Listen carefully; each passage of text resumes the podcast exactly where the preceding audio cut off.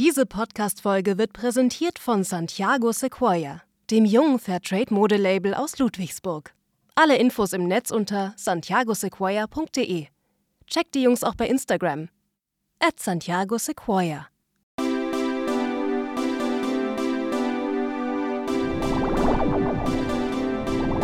Inside, der Talk-Podcast. Eine Produktion von Kandu Media.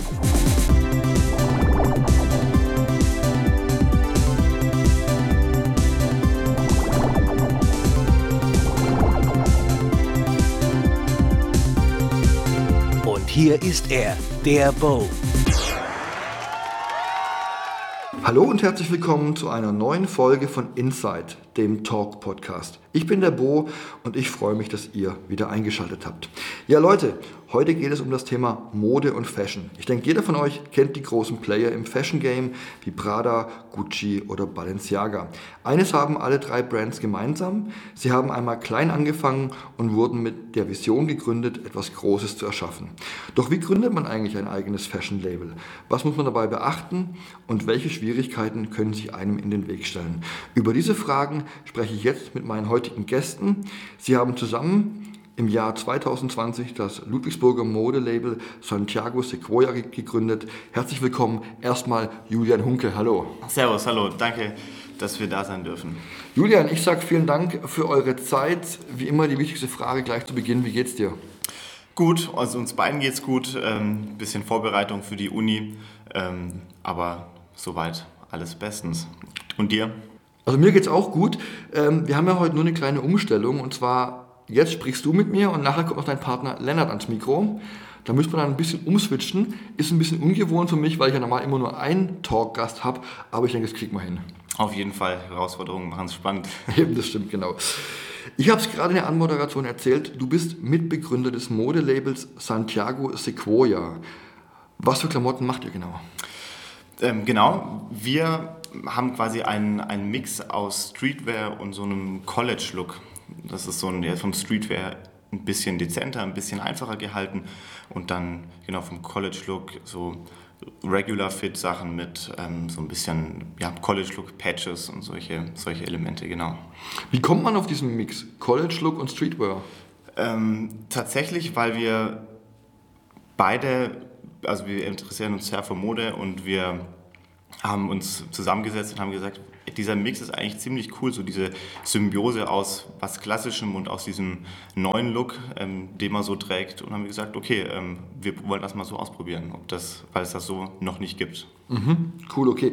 Woher kommt denn eigentlich der Name Santiago Sequoia? Ist ja doch ein bisschen schwer auszusprechen auch, ne? Genau, das sind tatsächlich unsere beiden Zweitnamen. Äh, mein okay. Zweitname ist Santiago, ähm, Lennarts Zweitname ist Sequoia bisschen anders geschrieben. Wir haben das dann äh, aus kosmetischen Gründen noch etwas angepasst. Okay. Aber genau, sind unsere Zweitnamen. Okay. Wäre da ein einfacherer Name nicht besser gewesen? Ähm, nee, wir finden tatsächlich, das ist, äh, sieht zusammen gut aus und äh, ja, wir haben uns mittlerweile so dran gewöhnt, wir können das auch gut aussprechen mittlerweile. Okay. Santiago Sequoia, das bist du und dein Partner Lennart. Ihr macht das aber nicht hauptberuflich gerade. Was, was macht ihr denn im normalen Leben? Genau, ähm, ich studiere, bin Student und der Lennart, der fängt jetzt eine Ausbildung an, ähm, beziehungsweise war dann äh, zeitlich dann noch in der Schule. Ähm, genau, also hauptberuflich sind wir, lernen wir quasi. Okay, ihr lernt fürs Leben noch quasi. Genau, wir lernen fürs Leben. Sehr schön, okay. Ihr seid beide in euren 20ern. Wie kommt man in diesem jungen Alter dazu, ein eigenes Modelabel zu gründen? Ähm, die Selbstständigkeit war eigentlich gar nicht die erste Motivation, die wir hatten. Für uns war das, wir wollten für uns Kleidung machen, Klamotten machen und haben dann so positive Resonanz bekommen von Freunden, Bekannten, Familien, dass wir gesagt haben, okay, wir möchten das ein bisschen größer aufziehen, ähm, lass uns selbstständig machen und das einfach mal ausprobieren. Mhm. Okay, und welche Philosophie oder Idee steckt hinter Santiago Sequoia? Ähm, Idee ist, war grundsätzlich zuerst mal, dass wir ähm, unsere eigenen Klamotten machen von der Philosophie. Wie gesagt, diese Symbiose aus was Klassischem und dem Neuen, ähm, plus eben im Zeitalter von Fast Fashion, dass wir äh, Mode machen, die nachhaltig produziert wurde und genau auch lang getragen werden kann, weil der Style und auch einfach das Design eher zeitlos ist. Mhm. Auf die Nachhaltigkeit kommen wir nachher gerne mal drauf zu sprechen. Jetzt würde mich erstmal interessieren, man hat so eine Idee.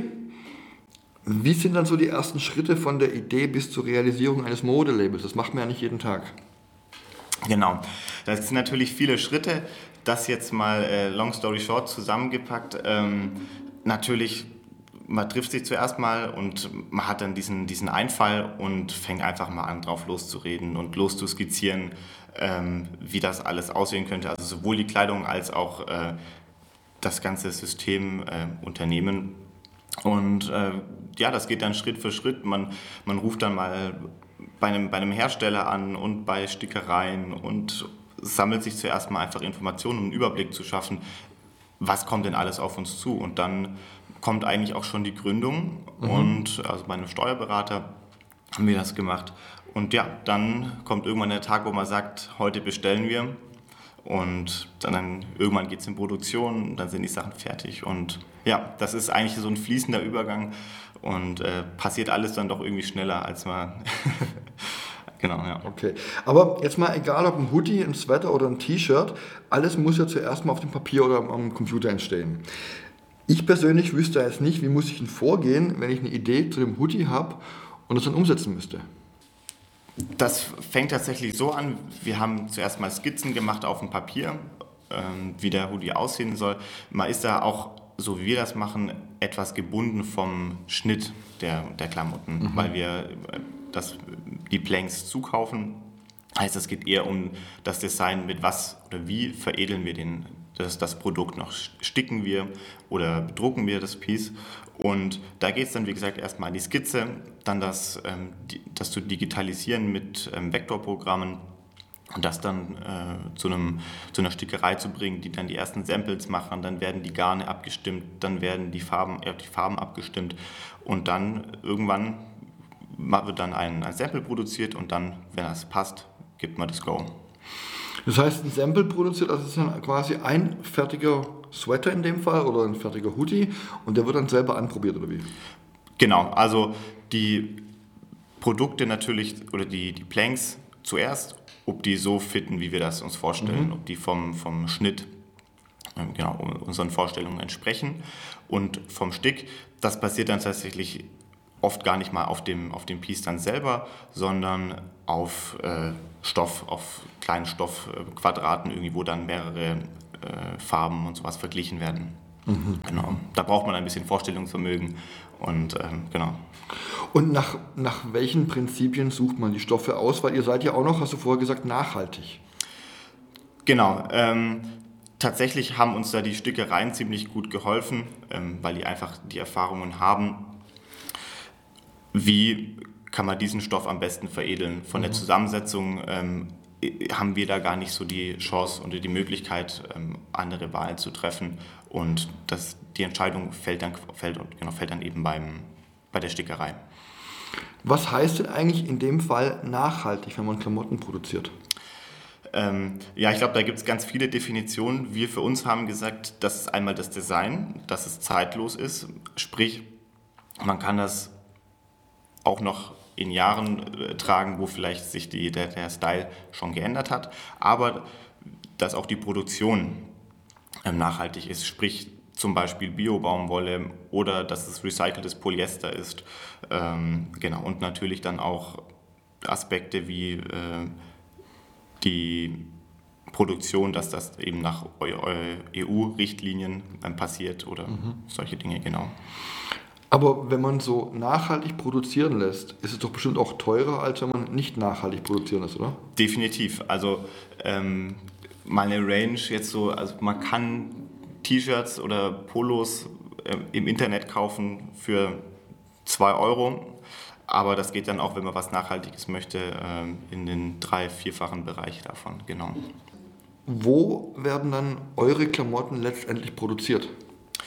Die Planks die, genau, die beziehen wir extern und das ist dann unterschiedlich von welcher Firma. Ähm, ein Teil in Europa, ein anderer Teil ist im, im, wird im asiatischen Raum produziert, allerdings nach europäischen Richtlinien bzw. ist auch Fairware ähm, zertifiziert. Mhm, mh. Kann man da irgendwie einen Namen nennen, wo ihr produziert? Oder? Ähm, ja, ähm, Rue Porter aus ähm, Portugal, genau, und Stanley Stella, die produzieren im asiatischen Raum. Reporter haben wir auch eine, ein, ein, eigenes Label, glaube ich, ne? Oder kann man von denen auch Klamotten kaufen? Man ne? kann dort auch ähm, Privatklamotten kaufen, okay, genau. Okay. Ich habe es gerade gesagt, Nachhaltigkeit kostet Geld. Ähm, und es kostet auch Geld, so eine Marke zu gründen. Da kommt dann auch noch Marketing dazu, etc. alles. Von was für einer Summe sprechen wir denn da ungefähr von der ersten Idee bis zum Tag, wo ihr die Produkte verkaufen könnt? Ähm, wie viel wir zwar jetzt persönlich genau bezahlt haben oder bis jetzt rein investiert haben in die Firma, das möchten wir nicht sagen. Okay. Ähm, was man aber sagen kann, umso kleiner man anfängt, natürlich umso kleiner sind auch die Kosten, ähm, umso geringer ist auch das Risiko.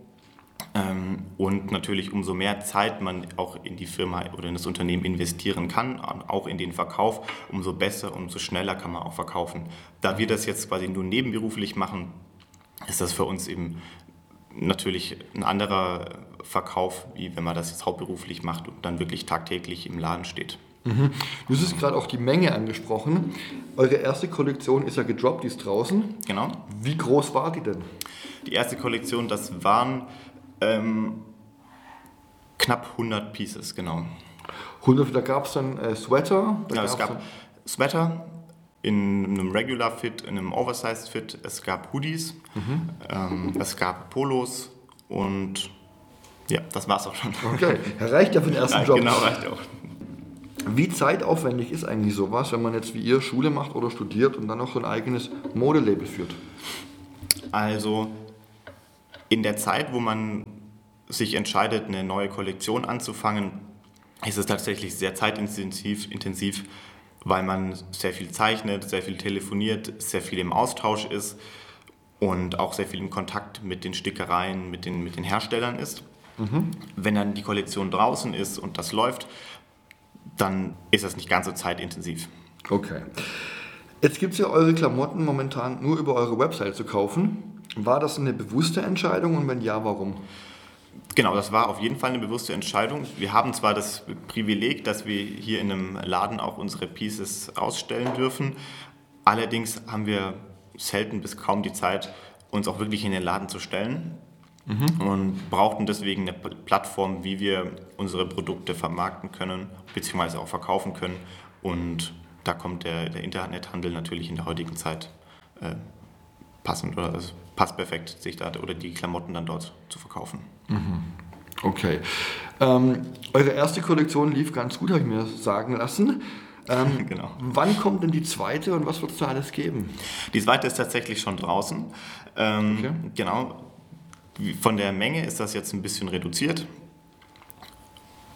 Es gibt auch wieder Sweater und Hoodies, genau. Polos haben wir, auf Polos haben wir verzichtet. Ähm, weil wir die Kollektion im Herbst-Winter gedroppt haben und da die Leute eher nach warmen, kuscheligen Klamotten suchen. Okay, jetzt hören wir gleich nochmal kurz ein bisschen Werbung und dann geht's weiter mit dem Lennart. Diese Podcast-Folge wird präsentiert von Santiago Sequoia, dem jungen Fairtrade-Modelabel aus Ludwigsburg.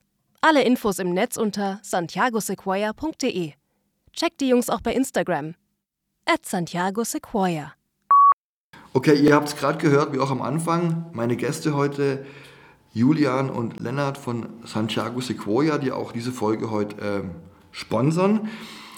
Äh, jetzt sitzt neben mir der Lennart. Hallo. Hi, servus. Sehr oh. toll, mit dir heute hier zu sitzen. Danke auch bei dir die erste Frage. Wie geht's dir? Sehr schön, sehr gut. Ja? Danke. Schön, okay. Ähm, ich trage jetzt zu diesem Gespräch heute auch einen Sweater von euch, einen mhm. schwarzen. Der gefällt mir echt gut, muss ich sagen. Und der ist ja so ein bisschen oversized geschnitten. Das ist ja gerade der große Trend Oversize. Für alle, die mit dem Begriff jetzt nichts anfangen können, was genau bedeutet Oversize? Ja, Oversize bedeutet praktisch Übergröße. Also ähm, ein Kleidungsstück, das etwas größer geschnitten ist. Das heißt aber nicht, dass es ein zu großes Kleidungsstück ist. Ähm, das bedeutet, dass zum Beispiel die Schultern ähm, etwas also als Drop Shoulders zum Beispiel bezeichnet man das, dass die Schultern über die eigentlichen Schultern des Menschen quasi runterfallen, mhm. ähm, die Ärmel länger sind, sodass, man, dass, sodass so eine Raffung an den, an den Armen entsteht. jedoch dann aber die Bündchen schon noch ähm, praktisch so eng sind, dass sie nicht über, den, Mhm. über die Hand fallen und eben das Kleidungsstück trotzdem noch passt, Mhm. aber halt eben etwas größer aussieht, aber trotzdem noch eben nicht zu groß ist. Also könnte man nicht einfach sagen, hey, ich will Oversize, ich kaufe mir jetzt, wenn ich eine L habe, einfach eine XL. Kann man schon machen, aber es sieht dann halt einfach zu groß aus, aber nicht gewollt Oversize. Sieht Okay. aus, als ob, ob man einfach im Kleidungsschrank von jemand Fremden gegriffen hätte und irgendwas rausgezogen hätte, was aber einem nicht selber passt. Okay.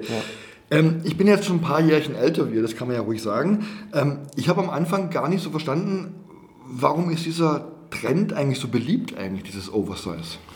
Ja, es, zuerst mal denke ich mal, die meisten tragen es einfach, weil es schön bequem und relaxed ist.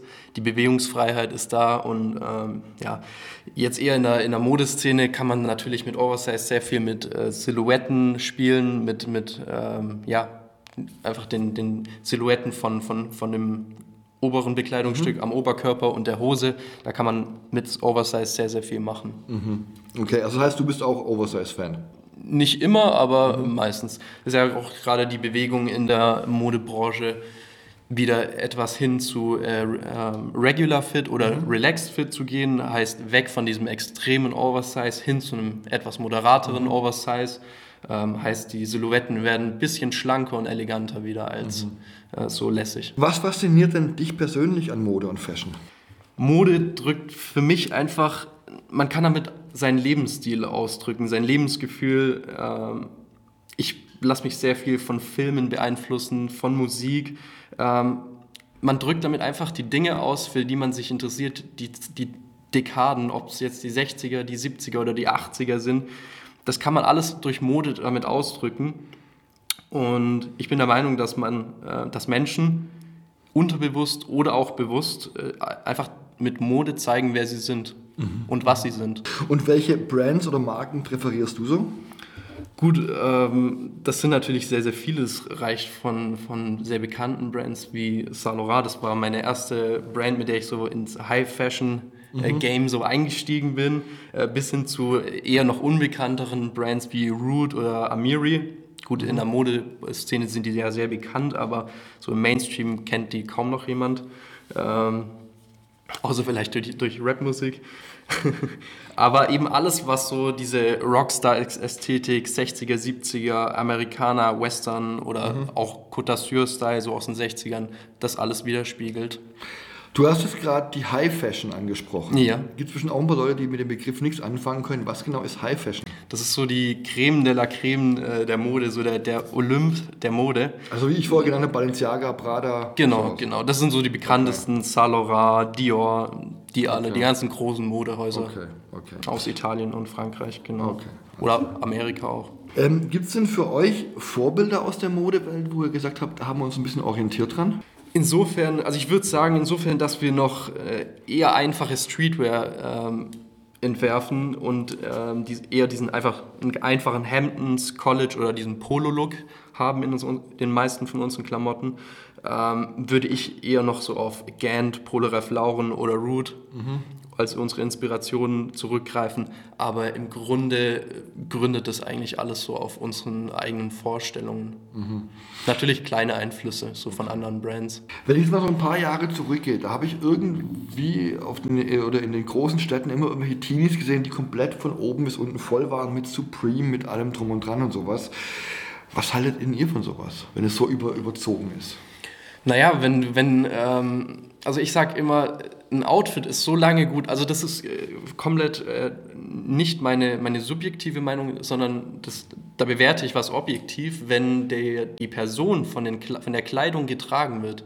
Heißt, wenn sie nicht die Confidence und einfach die Ausstrahlung hat, ähm, das gut rüberzubekommen, sondern die Kleidung den Menschen trägt, dann ist es ein schlechtes Outfit.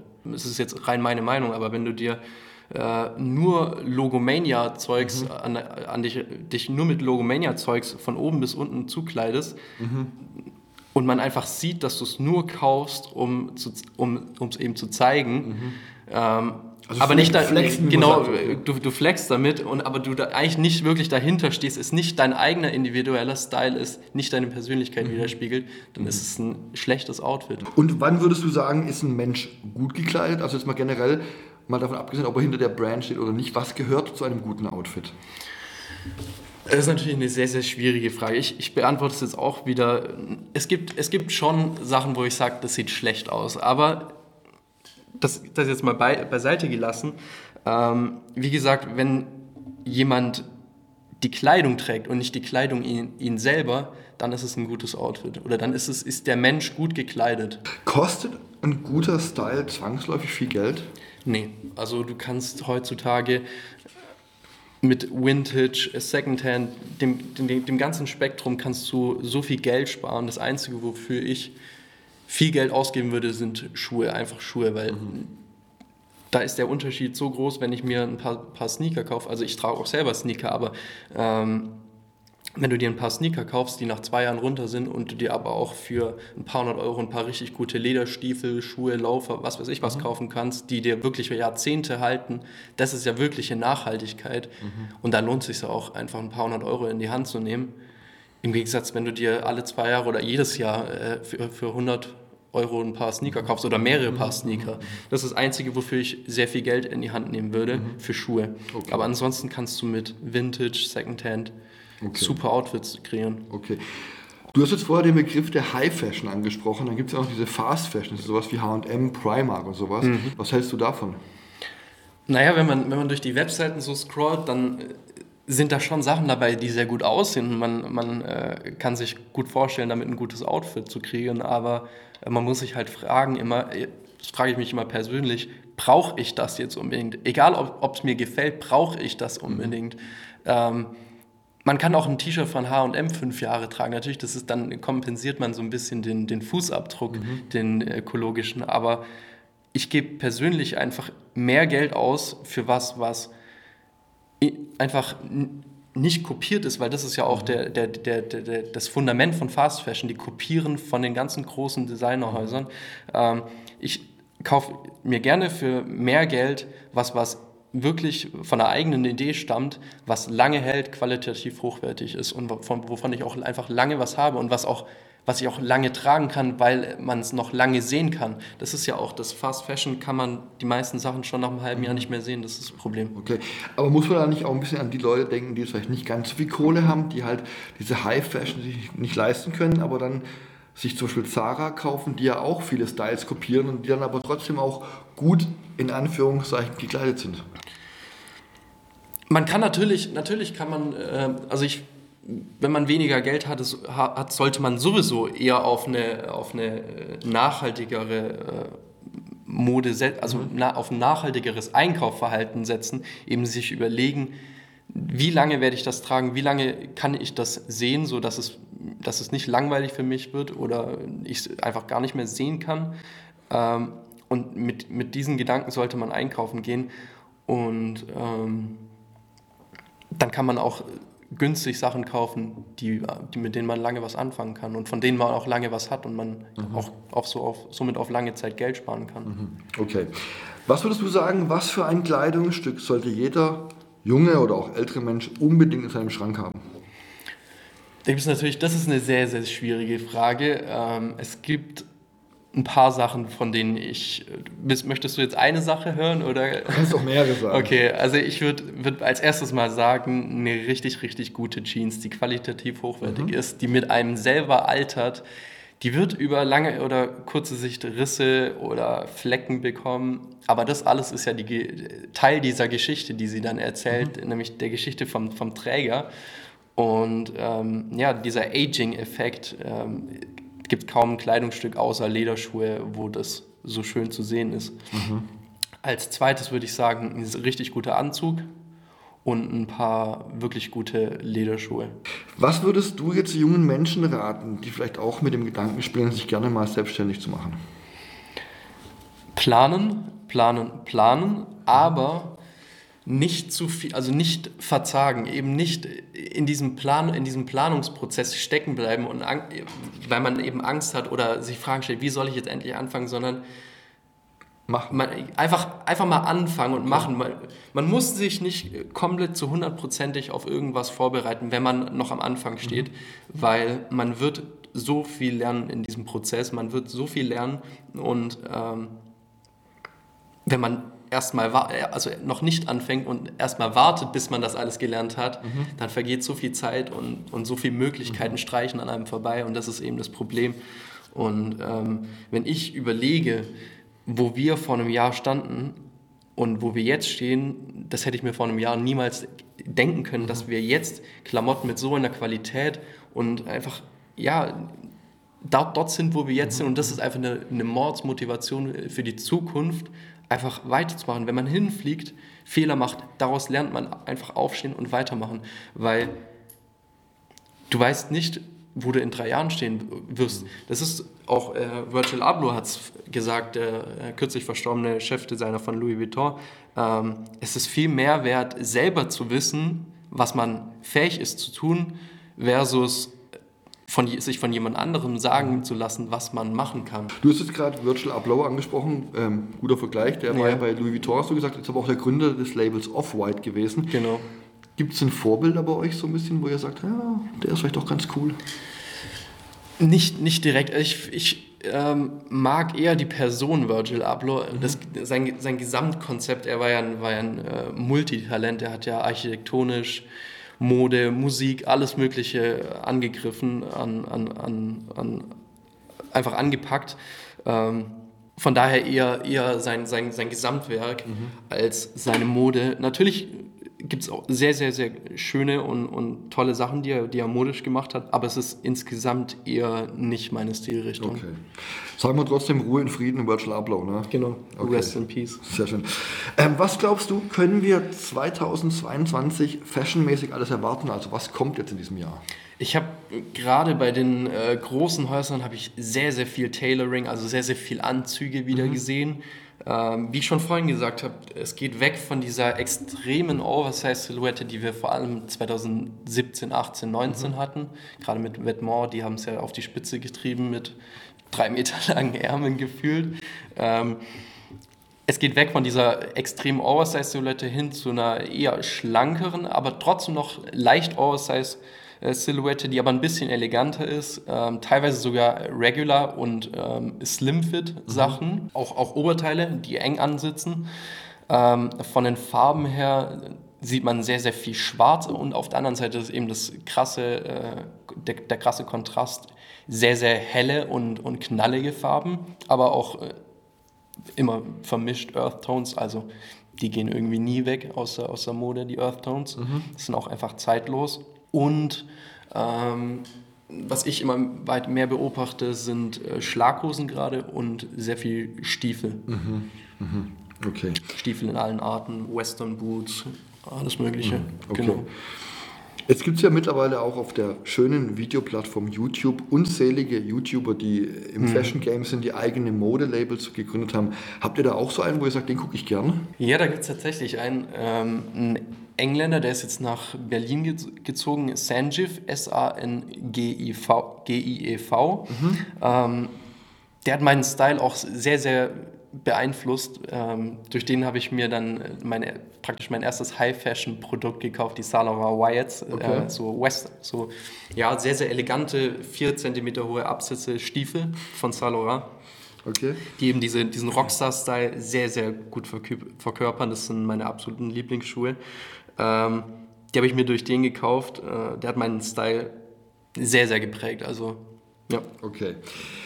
Ähm, Jetzt hat Julian vorher gesagt, die zweite Kollektion ist schon draußen. Mhm. Beschreib vielleicht nochmal ganz kurz, was gibt es da jetzt genau in der zweiten Kollektion nochmal? Es gibt fünf verschiedene Sachen. Es gibt zwei Paar, äh, zwei verschiedene Sweater, zwei verschiedene Hoodies und eine Cap. Cap haben wir davor noch nicht gehabt. Das ist eine sehr schöne Cord Cap, habe ich gerade auch auf.